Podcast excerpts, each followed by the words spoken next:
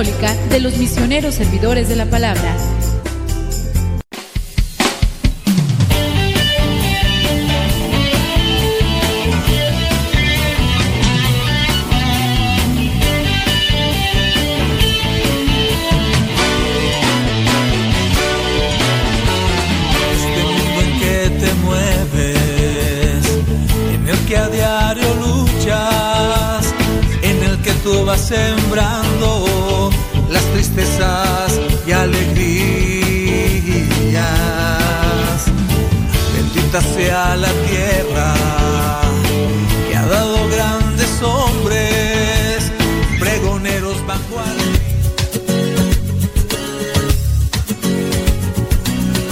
La evangelización no es un acto piadoso, sino una fuerza necesaria para la vida actual y futura de los hombres.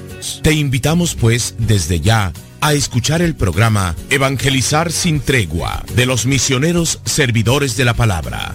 Comenzamos.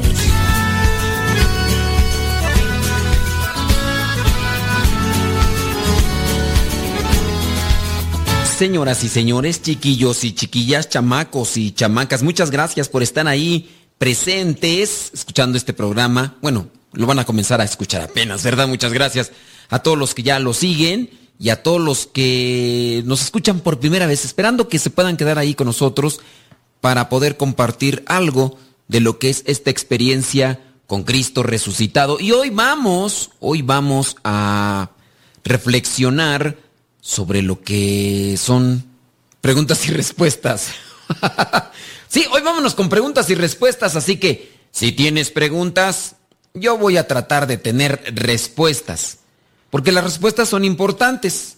Así que desde ya te invitamos para que marques al número ahí en cabina y nos digas tu pregunta o que nos mandes un mensaje escrito. Así que Láncenos la primera pregunta. Ya teníamos por ahí una pregunta. ¿Te acuerdas cuál era la, la, pregunta que teníamos por ahí? Que nos preguntaron qué, que... Ah, sí, ya me acordé, ya me acordé. Nos hicieron la pregunta que si una persona común y corriente podía utilizar agua bendita, aceite bendito y sal bendita en su casa para bendecir, ya que según otra persona, había dicho, tú no puedes hacer ese tipo de bendiciones. No puedes hacer ese tipo de bendiciones porque tú no eres una persona consagrada. Y entonces pues la persona estaba en duda de si podía o no podía. Ok, miren, tengan presente que el agua bendita, la sal que bendicen, el aceite que bendicen, son sacramentales, son sacramentales. En sí tienen una eficacia, pero no es como los sacramentos. Utilizar los sacra- sacramentales, el agua bendita, la ceniza, el- la sal, el aceite, solamente ayudan en una porción. No es que realmente te salven. Si tú, por ejemplo, te encuentras en pecado, el utilizar el sacramental que vendría a ser externo no tendría realmente mucha eficacia si tú no quieres soltar el pecado, si tú no quieres dejar el pecado. Pongamos un ejemplo. Este es un ejemplo, ¿eh? Solamente es un ejemplo. Tú estás viviendo en pecado. ¿Qué quieres? Eh, digamos que cometiste un aborto. Cometiste un aborto. No te arrepientes ni vas a confesarlo porque tú dices, "Pues, todas las mujeres lo hacen.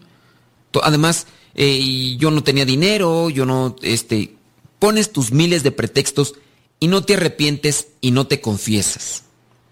Esa persona podría bañarse en aceite, podría echarse kilos de sal, podría echarse litros de agua bendita, pero si esa persona no se arrepiente ni pide perdón por ese pecado atroz que ha cometido, la sal bendita en su cantidad máxima o el agua bendita no le realmente le ayudaría para la salvación. No, no le ayudaría. Ahora, tú puedes echar agua bendita en tu casa, sí, tú puedes. Lo que no puedes es bendecir el agua. Lo que no puedes es bendecir los sacramentales. Pero sí puedes echar agua bendita y todo lo demás. Ahora, no hay que caer en excesos.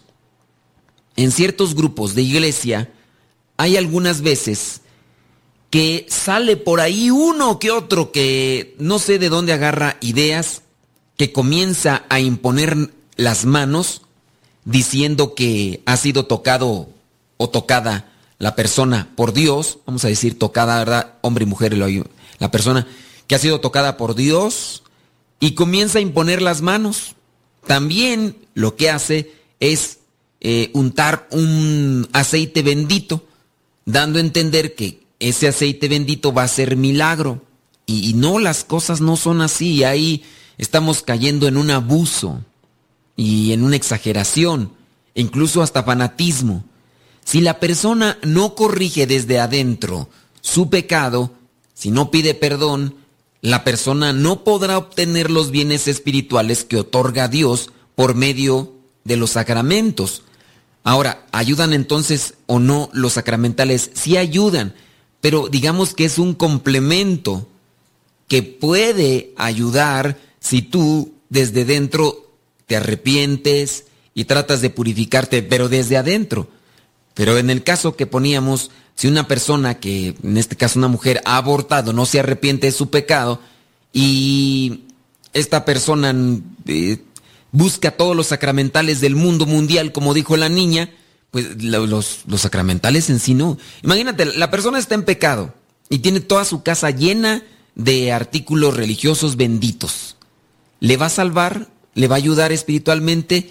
No le puede ayudar espiritualmente mientras la persona no busque estar bien desde adentro.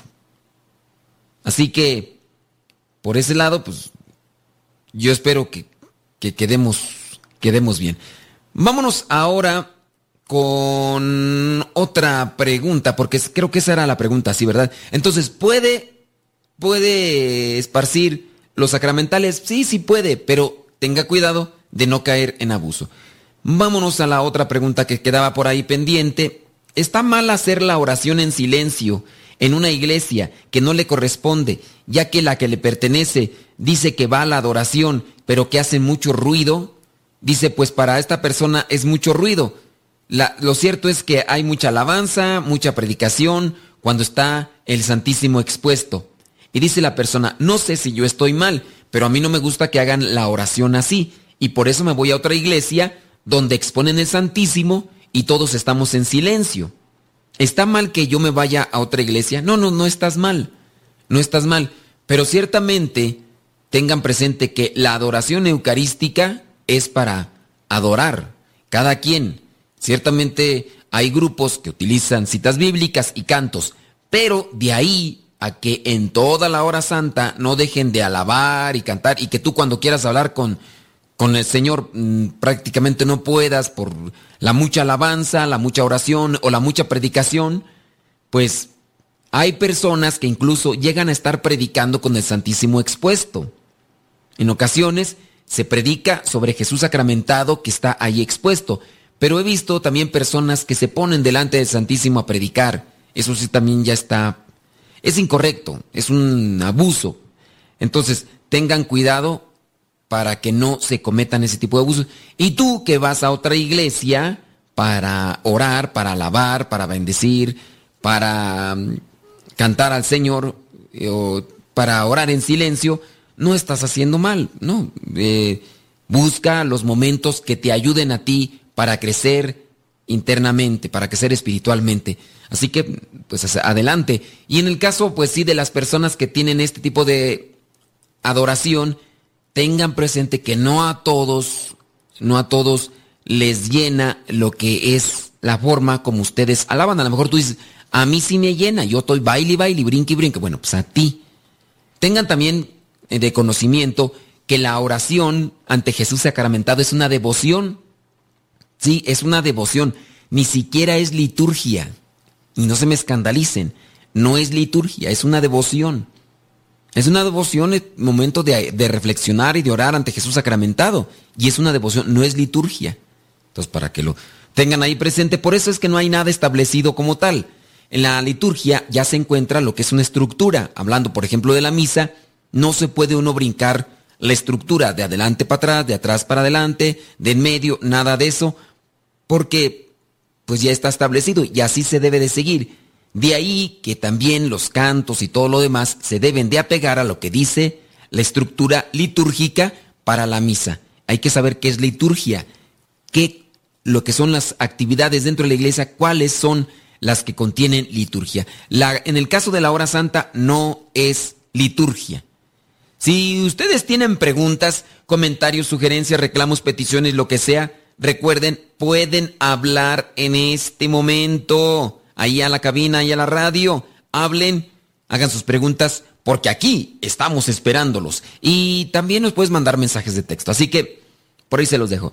Estaba mirando mi página de YouTube y veía, porque yo he subido muchos videos de respuestas de la fe, y hay muchas personas que no han estudiado, que no han reflexionado, pero juzgan. Regularmente son personas que no son cristianas católicas. No son cristianas católicas y todo lo quieren así argumentar con su opinión y con lo que ellos creen. No hay un contexto, no hay algo que pueda realmente ampliarse para poder fundamentar bien su corrección, sino toman un texto bíblico y a partir de allí dicen, yo creo que esto, yo creo que aquello, y de ahí no los mueven. Y por ahí un día hasta pienso hacer un video grabándome mis las reacciones ante ese tipo de preguntas y al mismo tiempo irlas respondiendo. Pero eso será en video y será en otra ocasión. Vamos a hacer una pequeñita pausa, pero ya regresamos.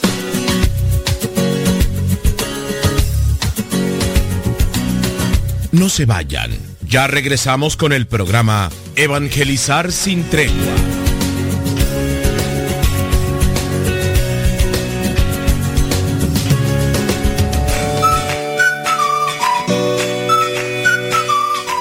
Nombre es Blanca Miranda, desde acá, Brooklyn, New York. Y pues nada, eh, lo que Radio Sepa ha hecho en mi vida, pues ha sido llenarme de más de, del conocimiento de Dios, sobre todo con la Biblia. Me gusta mucho toda, toda la, programación de Radio Sepa, la he compartido. He sabido de personas que también se han, han salido de un catolicismo, pues ya ni tradicional, porque si fuese tradicional, tradicional, por lo menos eh, tendríamos la Biblia como, como herramienta, ¿verdad? Pero tal vez es un catolicismo familiar que venimos de, soy católico porque mi familia es católica y casi siempre tenemos esa forma de decir porque somos católicos, pero a raíz de que escucho Radio Cepa y que en México ya andaba evangelizando con, con el movimiento, pues ha sido de, de mucha este conocimiento y llenó ese vacío que había en mí como joven, ahora ya tengo 40 años y feliz de seguir propagando la palabra de Dios y sobre todo Radio Cepa porque sé que es una luz en el camino.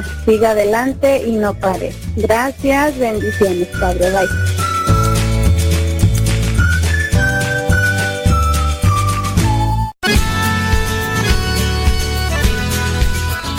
Si tienes alguna pregunta que nos quieras hacer con respecto a la fe, puedes dejar tu pregunta ahí en la página de Facebook. Programa Evangelizar sin tregua. Así se llama nuestra página, programa Evangelizar sin tregua. Ahí puedes dejar lo que es tu pregunta o duda con respecto a la fe. Y aquí en el programa nos vamos a dar ese espacio para poder responderla. Recuerda la página de Facebook, se llama Programa Evangelizar sin tregua.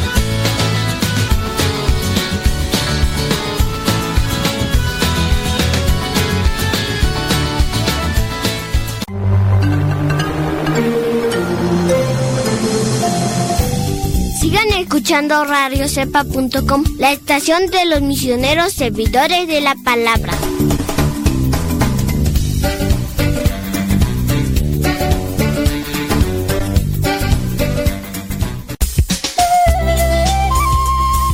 Te invitamos a que nos dejes tu mensaje en el buzón de voz. Sí, que nos digas tu nombre y dónde nos escuchas. El número es de Estados Unidos. Apúntalo. Área 323 247 7104. Número 247 7104. El área es 323. Dinos tu nombre y dónde nos escuchas. Te lo vamos a agradecer. Y pronto saldrá al aire tu mensaje. Gracias. Recuerda el número. Área 323. El número es 247 7104. Esperamos tu mensaje.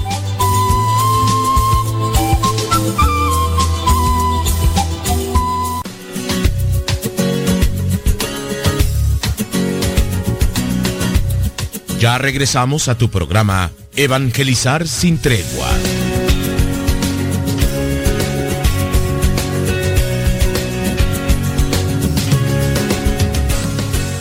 Gracias, criaturas. Eh, ahí, alcancé a escuchar algunas preguntas de ustedes. Eh, alcancé a escuchar por qué dice, dice la persona, que por qué algunos sacerdotes dicen palabra de Dios y otros palabra del Señor. Pero la persona decía que en misa. Mm, miren, la estructura en la misa litúrgica dice así primera lectura se dice palabra de Dios. La primera lectura la puede proclamar un laico.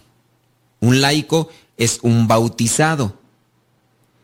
La segunda lectura, si es que hay segunda lectura, porque los domingos o fiestas o solemnidades hay segunda lectura, entre semana no, lo que es lo ordinario, solamente hay una, hay una, una lectura una primera lectura y el Evangelio. O sea, serían dos lecturas. Y las fiestas, solemnidades y domingos hay tres lecturas. Ok, la primera lectura y la segunda, cuando hay, solamente se puede decir palabra de Dios.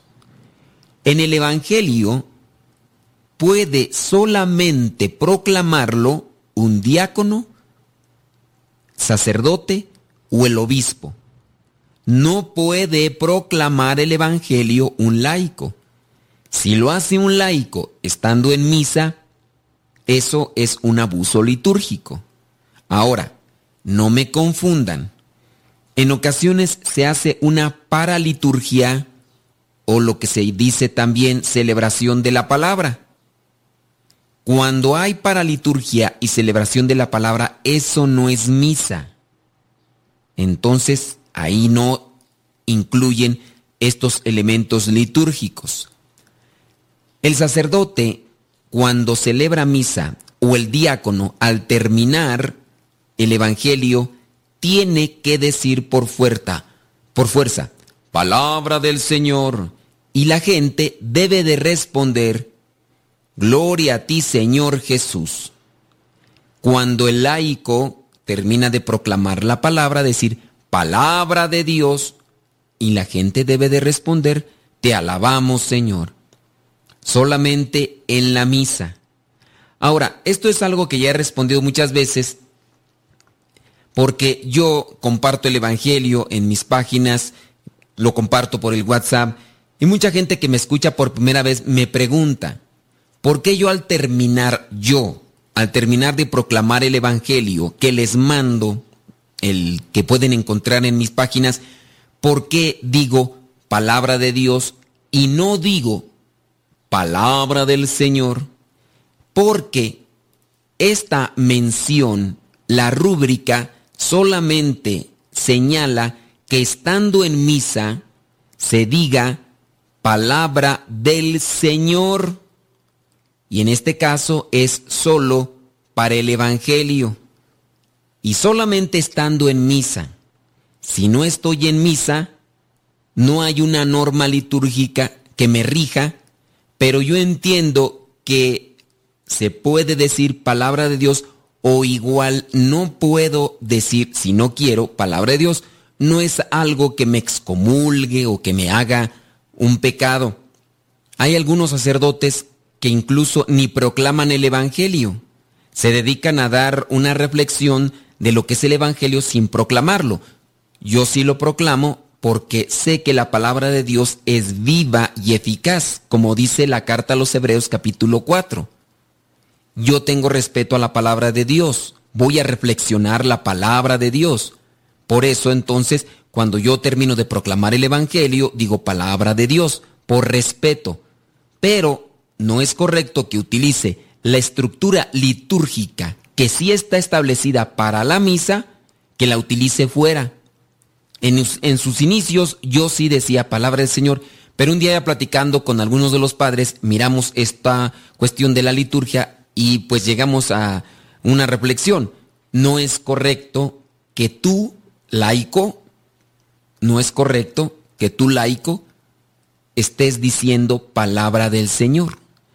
No es correcto que tú, sacerdote, fuera de misa, estés diciendo palabra del Señor, porque esa es una estructura ya establecida para la liturgia, para la misa. Es una estructura litúrgica establecida para la misa. Si el sacerdote no dice al final del Evangelio palabra del Señor y dice palabra de Dios, pues se equivocó, entonces no está siguiendo las rúbricas y ahí está cometiendo un abuso. Pongan atención para la próxima que vayan a misa y vean cómo dice el Padre al final del Evangelio o el diácono. Si dice palabra del Señor, es correcto. Si dice palabra de Dios, es incorrecto. Si se sube un laico, ese es incorrecto, ese es un abuso litúrgico. La misma persona preguntaba que cómo es válida la misa, ya que ha visto que algunos sacerdotes celebran de espaldas al pueblo y otros celebran mirando hacia el pueblo. ¿Cuál misa es válida. Las dos son válidas, pero son dos ritos diferentes. Cuando hablamos de rito, es una estructura litúrgica diferente, pero en las dos es válida.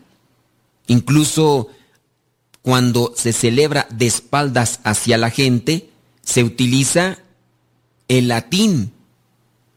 Se utiliza el latín, es una estructura en la liturgia diferente, lo cual lleva a que el sacerdote se ponga de espaldas a la gente, mencione las, lo que son las oraciones, lo que viene a ser incluso también el Evangelio, si es que así lo decide, en latín.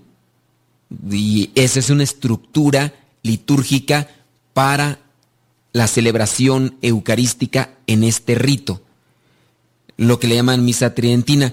Ahora, existe el rito latino, que es el que casi yo creo todos conocemos, donde está el altar al frente, en medio del sacerdote y del pueblo. ¿Esa misa es válida? También es válida. También es válida. Entonces, solamente lo que hace la diferencia es la forma de la celebración. Eso sería la diferencia. En latín y lo que sería estar volteados y algunas otras cosas que ahorita no tengo presentes, pero son algunos elementos litúrgicos. Y eso es lo único que hace. No sé si preguntó más cosas la persona. A ver, dice... Eh, eh, ¿Qué dice aquí? Eh, ¿Nos podría explicar qué significa cuando la palabra de Dios dice que nos encerremos en el cuarto y hagamos oración allí? Bueno, eh, hay que ver el texto bíblico para poder... Eh, aquí no tengo mi Biblia porque se la presté a un matrimonio ahorita, pero miren, hay una expresión en la Biblia que no, no la tengo así de manera literal, pero cuando Jesús da indicaciones de cómo se debe hacer oración, cuando tú quieras hacer oración, entra en tu, entra en tu cuarto, cierra la puerta y ora ahí. Necesitamos nosotros cuando hagamos oración, hacer una introspección en nuestras vidas. Jesucristo está dando a entender que no hay que estar hablando por hablar, hablar por hablar, que lo que era lo que hacían los fariseos. Y de hecho no recuerdo bien el contexto, pero está dando una exhortación para que no se haga una oración como lo hacían los fariseos, a los que les llamaba él hipócritas porque hablaban solamente para que la gente les pusiera atención. Y Jesucristo. No recuerdo bien el contexto porque tendría que ver el pasaje bíblico, pero lo que da a conocer también Jesús es, cuando vayas a hacer oración, haz una introspección, realmente analiza qué es lo que le quieres hablar a Jesús. Para eso necesitamos tratar de encerrarnos en nosotros mismos. En el caso, se, se, habla de encerrarte en tu cuarto, pero no es de una forma literal. Recordemos que se está utilizando la analogía de, trata de entrar en ti mismo y que tu corazón sea el que hable a Dios, pero para eso tendrás que buscar qué soy, quién soy, qué tengo que hacer, qué me falta hacer, qué es lo que debo de hacer. La persona que logra hacer esto podrá escuchar la voz de Dios y podrá incluso saber cuál es su voluntad. Las personas que en ocasiones solamente rezan con los labios y no rezan con el corazón, incluso muchas veces quedarán con un sentido vacío, eh, con un sentimiento de sequedad, porque no lograron hacer que su corazón se conectara con el corazón de Jesús. hablar desde el corazón, esa es la oración. Y a eso es lo que invita a Jesús en este pasaje, aunque no lo tengo aquí presente, pero más o menos es así. A ver si, si respondía a su pregunta, si no, a ver ahorita que les man, que me mandan otra pregunta. Em, es que me estoy enredando aquí por leer las preguntas y por querer responder. Si les quedó claro, díganme. Si no, también. Vamos a ver otra pregunta. Dice, cuando se lee un salmo, ¿se dice aleluya, aleluya? ¿O qué es lo que se dice al terminar? Y cuando se lee alguna otra lectura, siempre se tiene que decir palabra de Dios porque algunos no lo dicen. Es correcto. Bueno, ya tenemos que hacer una pequeñita pausa, pero regresando vamos a reflexionar sobre esto. Vámonos una pausa y ya regresamos.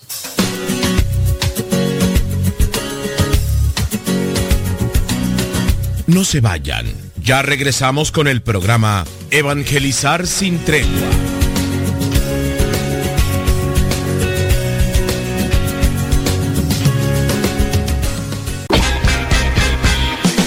Si perteneces a una radio católica y quieres transmitir este tipo de programas, te invitamos a que te pongas en contacto con nosotros y te los podemos mandar estos programas ya editados. Así que busca nuestro correo electrónico ahí en nuestras redes sociales y con gusto nos ponemos de acuerdo y te los mandamos ya editados si es que perteneces a una estación de radio.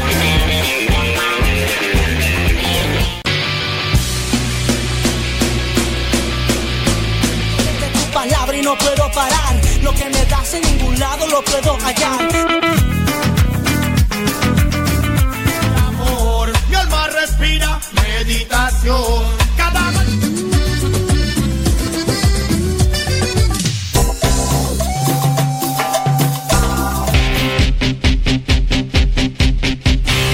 La oración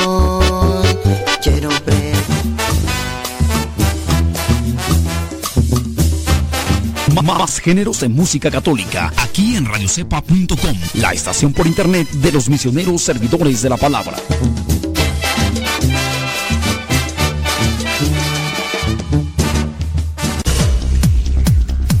Conocido a Dios no puede callar. Sintonizas radiocepa.com, emisora católica de los misioneros servidores de la palabra, transmitiendo desde su seminario de teología en el Valle de México.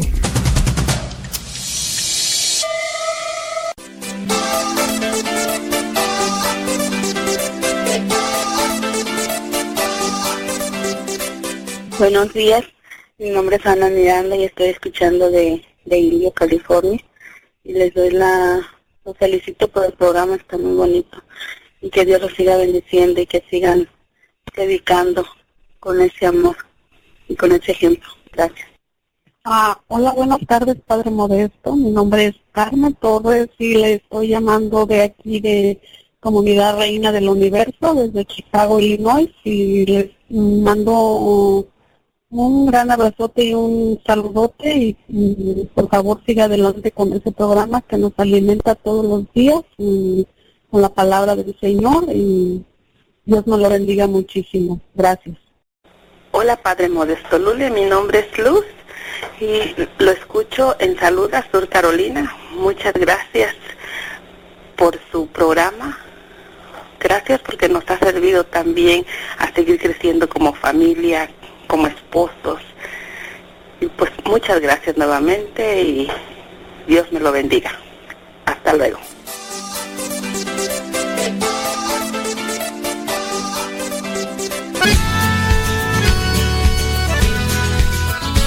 Si tienes alguna pregunta que nos quieras hacer con respecto a la fe, puedes dejar tu pregunta ahí en la página de Facebook.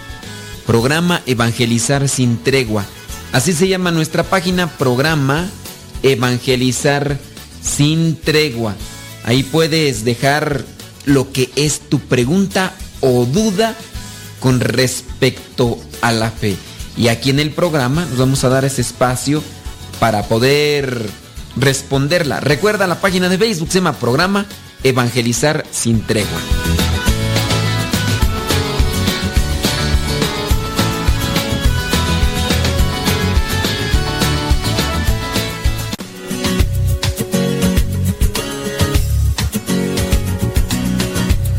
Ya regresamos a tu programa Evangelizar sin tregua.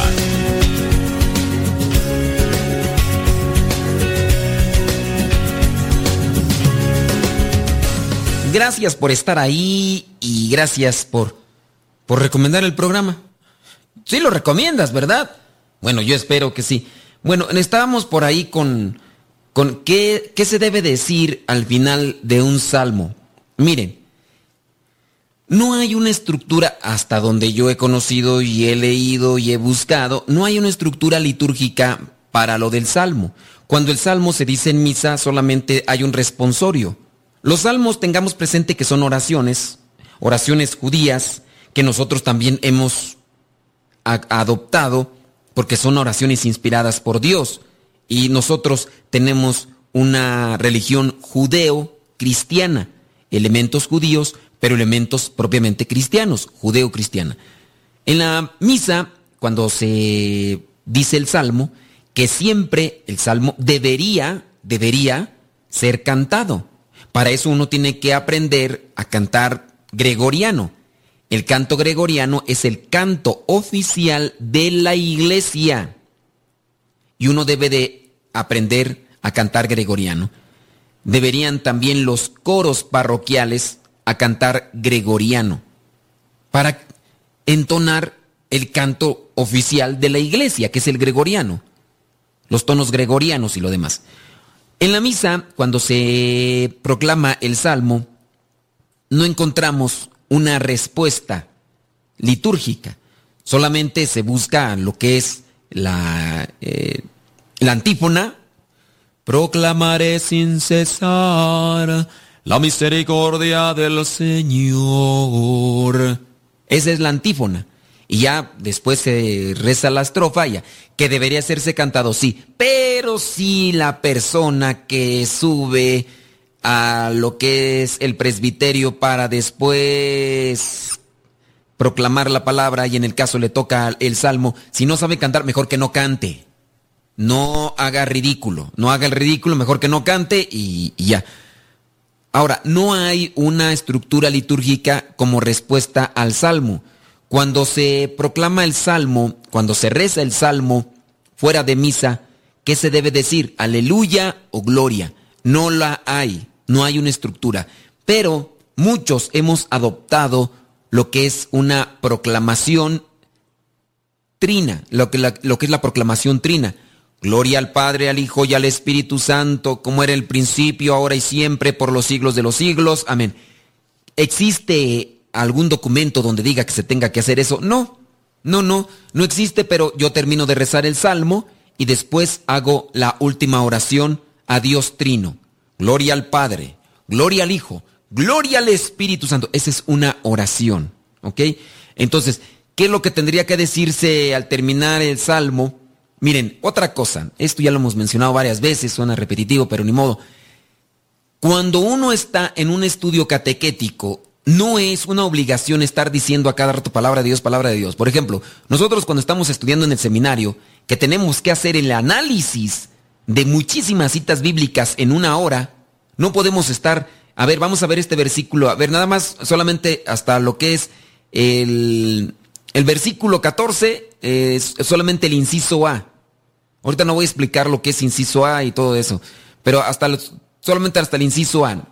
Y no vamos a estar, a ver, aquí dice, Dios le dijo, ve a la tierra, palabra de Dios. Vamos a ver otro, otro, versículo, el versículo 14 y el, la, la, ay, se me fue el nombre, el, la, ay, ay, ay, ay, ay, el número 4, el que dije, la, ay, ya se me olvidó. Bueno, el número 4, y no, no voy a irme otra vez a leer ese otro pedacito, porque ahí es leer, no es proclamar tengamos presente que si estoy en misa, yo proclamo la palabra.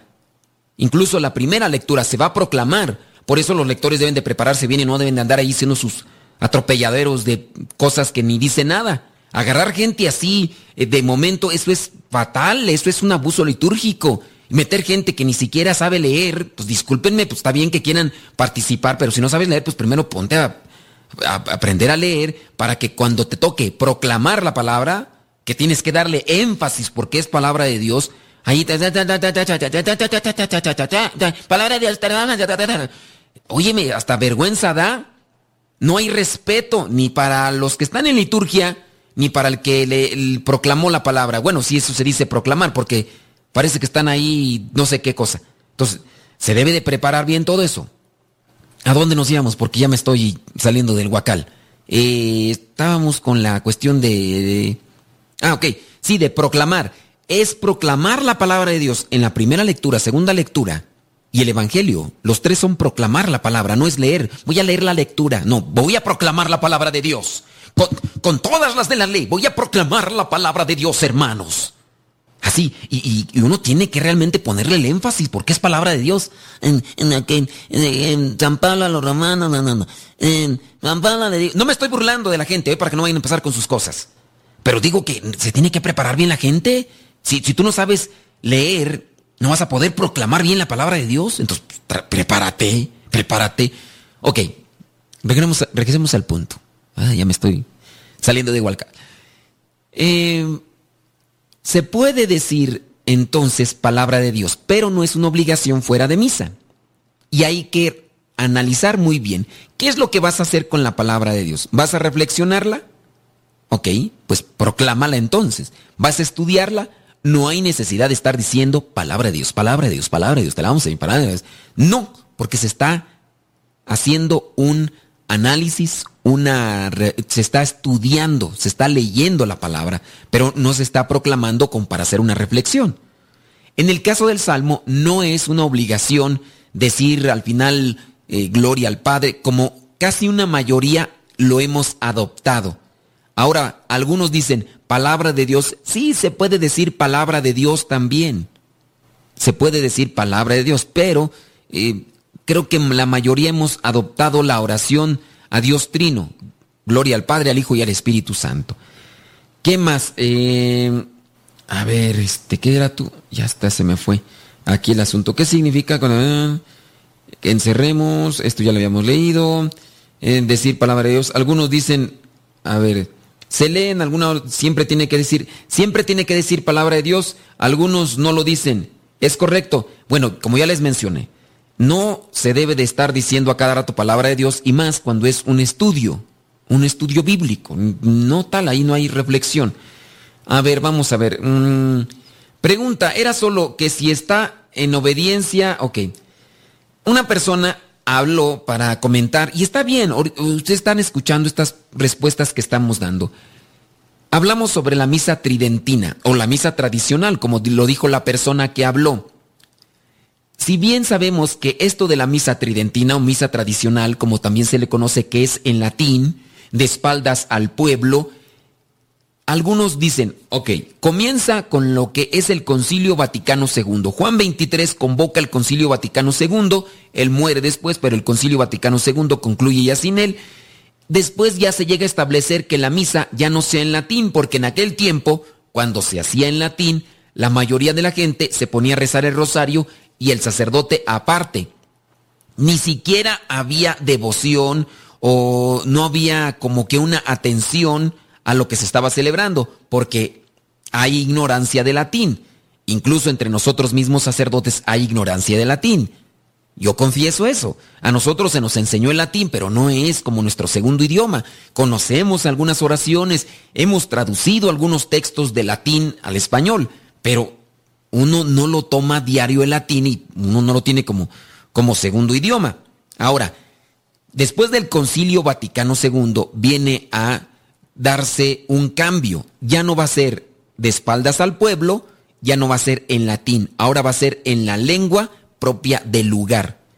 Pregunta la persona. Hay algunos sacerdotes que dicen, es que a mí me gusta más la misa en latín. No es cuestión de gustos. Creo que está mal dar esos calificativos. Si el sacerdote dice, yo voy a celebrar misa en latín porque me gusta más, no es cuestión de gustos. Ciertamente, lo que es la misa, como la tenemos ahora, lo que es este rito que tenemos de eh, de frente al pueblo y hablarse en, en el idioma propio, tiene que llevarse con moderación para que se viva verdaderamente la celebración eucarística. Algunos no les llega a gustar o no llega a repercutir en sus vidas porque se han cometido abusos. Si bien la misa debe ser en la lengua para que todos comprendan las oraciones, se unan a ellas, alaben al Señor y comprendan cada momento, hay otra parte que no se ha entendido bien. Por ejemplo, en el caso de los abusos, la música. ¿Qué tipo de música? ¿Se puede utilizar otra música que no sea el canto gregoriano? Sí se puede utilizar, pero cuando se dice se puede utilizar, llega el extremo y en eso meten baterías guitarras eléctricas y ruidazo al más no poder. Pues una persona que vaya a misa a veces no encuentra la diferencia entre una misa y, la fiesta a la que había participado un día antes. Vamos a hablar un poquito más de eso regresando de esta pequeña pausa. Así que vámonos a la pequeña pausa y ya regresamos.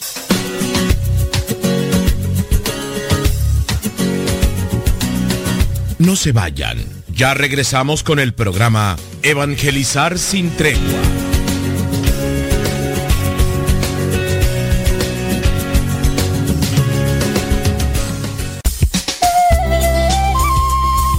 Te invitamos a que nos dejes tu mensaje en el buzón de voz. Sí, que nos digas tu nombre y dónde nos escuchas. El número es de Estados Unidos. Apúntalo. Área 323 247 7104. Número 247 7104. El área es 323. Dinos tu nombre y dónde nos escuchas. Te lo vamos a agradecer. Y pronto saldrá al aire tu mensaje. Gracias. Recuerda el número. Área 323. El número es 247-7104. Esperamos tu mensaje.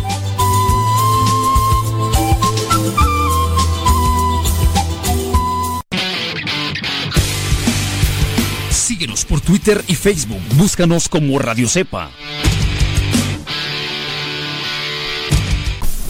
Estamos evangelizando por medio de la radio. Mi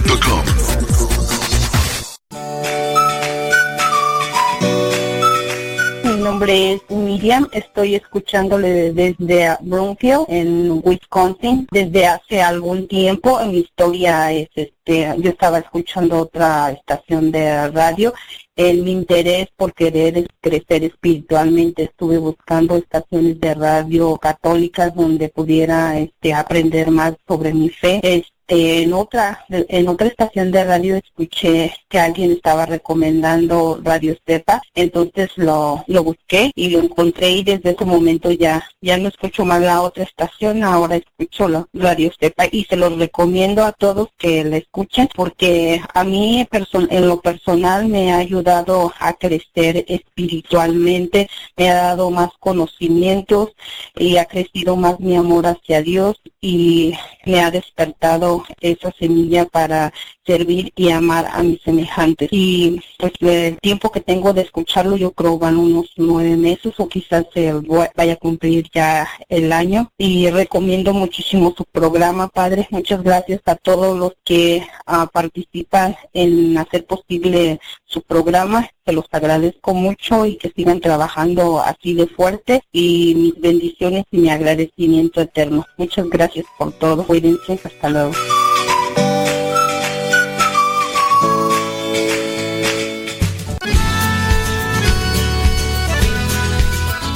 Si tienes alguna pregunta que nos quieras hacer con respecto a la fe, puedes dejar tu pregunta ahí en la página de Facebook. Programa Evangelizar sin tregua. Así se llama nuestra página, programa Evangelizar sin tregua. Ahí puedes dejar lo que es tu pregunta o duda con respecto a la fe. Y aquí en el programa nos vamos a dar ese espacio para poder responderla. Recuerda la página de Facebook, se llama Programa Evangelizar sin tregua.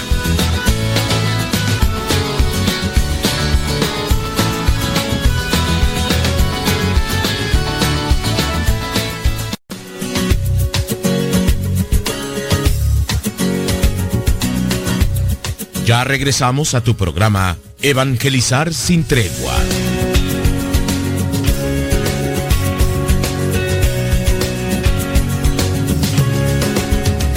Bueno, ya, ya no llegaron más preguntas. ¿Será que.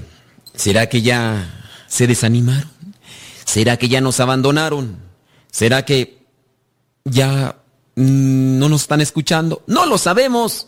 Vamos a ver si llegan por ahí algunas preguntas. Imagínense que yo no tuviera estas preguntas rezagadas y que yo me esperara que, pues, como hay muchísimos, hay mm, ¿Cuántas gentes escuchándonos? Cinco o seis, no, o siete. Y de esas siete, pues nada más cuatro tenían dudas, entonces ya hablaron, pues, y ya las demás no tienen dudas.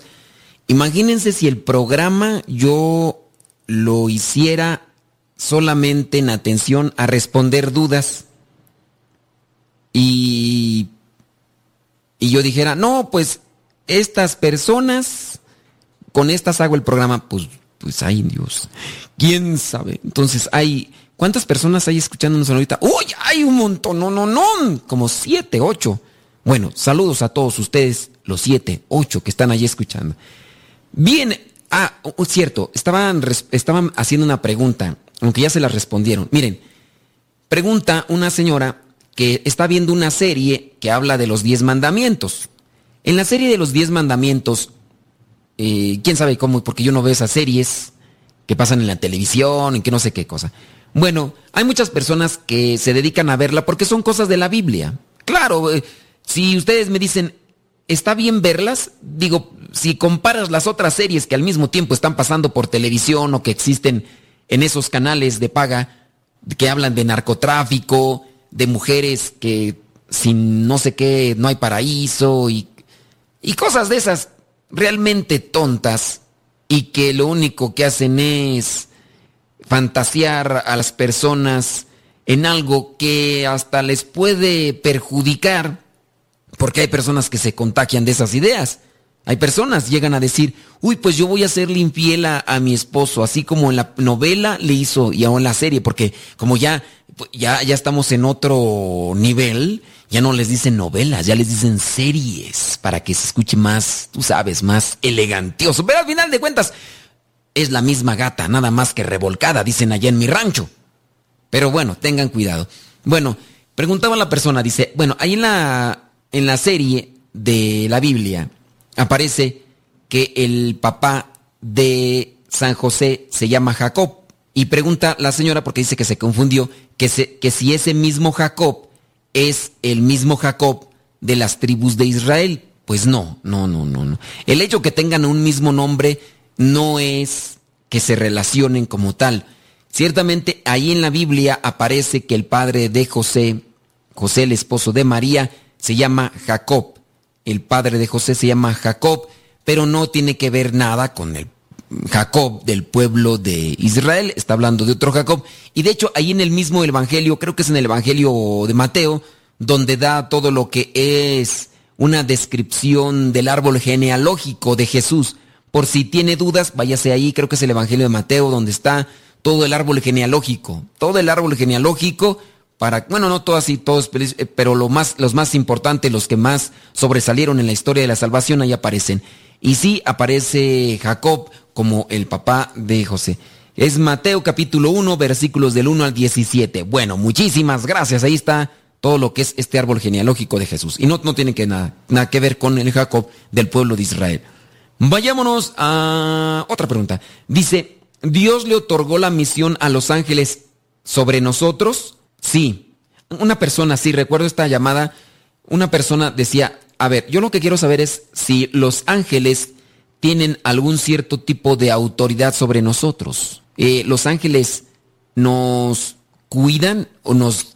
Dios manda a los ángeles a que nos cuiden. Sí, los ángeles de hecho nos están cuidando. Que nosotros seamos cabezones, duros de entender y necios y nos obsesionemos por el pecado es otra cosa. De hecho, Dios ha dado un ángel a cada uno de sus hijos para que lo cuide. Ahí hablamos del ángel de la guarda, del ángel de la guarda. Me voy a, voy a compartirles un testimonio. Hoy en la mañana estaba platicando con una, una muchacha señora.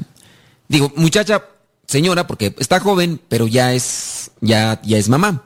Bueno, la situación, mm, fíjense que, es impactante, porque resulta que pues, esta muchacha señora llega un momento que pues se da cuenta que, que está embarazada y todo lo que tenía planeado, todo lo que había ya proyectado, pues comienza a desmoronársele. No sabía qué hacer. Ella antes, mucho antes, había estado en grupos de iglesia, se había formado, daba temas, dirigía aquí, por aquí, por allá. Y entonces digamos que ella, hasta en cierto momento de su vida, se había consagrado al Sagrado Corazón de María. Y ella hacía oración y todo, pero pues ya ven, ciertamente somos seres humanos y tenemos debilidades.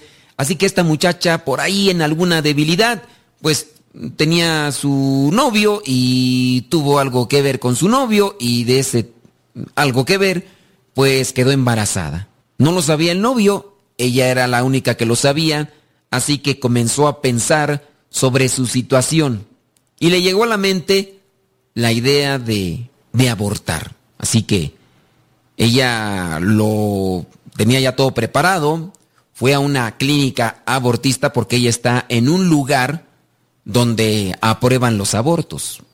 Y ustedes saben muy bien que los abortos pues son otra entrada económica para el gobierno. Bueno, ella va a la clínica abortista, le hacen una entrevista, dice que lo que toma a raro es que apenas llegando le preguntan, ¿y ya lo pensaste bien? Y dice, pues sí, pero a esta muchacha señora pues le cayó en raro que alguien le preguntara, ¿ya lo pensaste bien? En vez de que dijeran, ya estamos aquí listos, vamos a sacar la aspiradora, vamos a sacar todo lo que es para... Entonces, pues ella dice, bueno, pues vas a tener la segunda entrevista. Y entonces le tocó con una enfermera. Y la enfermera, pues mirándole fijamente a la cara, dice, ¿ya lo pensaste bien? Y nuevamente escuchó eso de, ¿ya lo pensaste bien? Y después le dice, mira, dice, sí, ya lo pensé bien. Dice, mira, yo no sé qué tipo de creencias tengas. Eh, respecto a Dios. Pero ten presente que Dios nos ayuda y nos respalda ante cualquier situación, ante cualquier dificultad.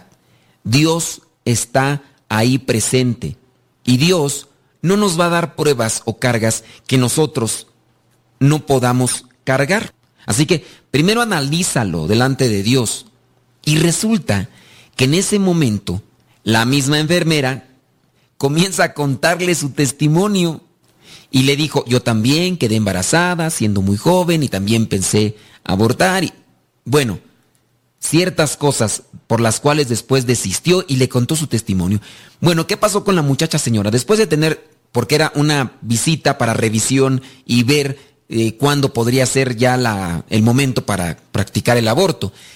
Esa muchacha señora termina ya lo que es la plática con la enfermera, pero esta muchacha señora sale bien enojada, pero bien enchilada, enojada, porque ella tenía una idea, tenía un objetivo, y pareciera ser que las cosas no le habían salido como ella pensaba. Pero a partir de ahí y de las cosas que le dijo incluso la enfermera, que le dijo, Dios no nos da cargas que nosotros no podamos cargar, ella se puso a pensar y comenzó la reflexión, comenzó la introspección. Es ahí, por ejemplo, ese rato cuando preguntaban que qué significaba eso de entrar al cuarto y cerrar la puerta. Ella comenzó a hacer eso en ese momento y comenzó a analizar su vida y se le vinieron algunas ideas. Lo primero fue ir con el, el progenitor, que creo que no respondió, según yo tengo entendido. No respondió, entonces fue con él y le dijo, oye, pues este, pues estoy embarazada. Y pues ya. Entonces él al final eh, le dijo, mira, pues está bien, yo voy a tratar de responder en la medida de mis posibilidades. Si quieres vamos a hablar con tus papás y todo lo demás. Ella pues tenía muchos temores, pensaba que el mundo se iba a acabar, que el novio le iba a rechazar, que los papás iban a reaccionar de una manera violenta y cosas de esas que llega uno a pensar cuando se encuentra bajo presión. Pues ya el novio y la muchacha fueron a ver a los papás. Cuando ella le estaba contando a sus papás, los papás estaban muy contentos, alegres. No porque había salido embarazada, sino porque pues ahí las circunstancias se habían acomodado como tal. Pues ya al final tuvo una linda nena. Y digo linda nena porque la conozco por fotos de la niñita, entonces tuvo una linda nena. Yo me puse a pensar y le dije a ella misma, le dije, tú antes rezabas mucho el rosario. Y dije, todo lo que te pasó, que es muy extraño y muy raro, tiene un trasfondo. Hubo alguien que te estuvo acompañando y estuvo respaldándote para poder hacer algo y salvar tu vida de la condenación eterna y salvar la vida de aquella bebita que llevabas ya en tu vientre y de la cual tú pensabas acabar con su vida. Dios nos envía ángeles. Tenemos un ángel de la guarda, Dios nos está cuidando y hay muchos ángeles a nuestro alrededor que nos están cuidando. Así que tú también te puedes convertir en un ángel un ángel que ayude a los demás, ayuda a los demás, no los perjudique. Señoras y señores, se me terminó el tiempo, pero espero que por ahí haya quedado una reflexión y hayamos respondido a sus preguntas. Se despide el Padre Modesto Lule de los misioneros servidores de la palabra. Nos escuchamos en la próxima.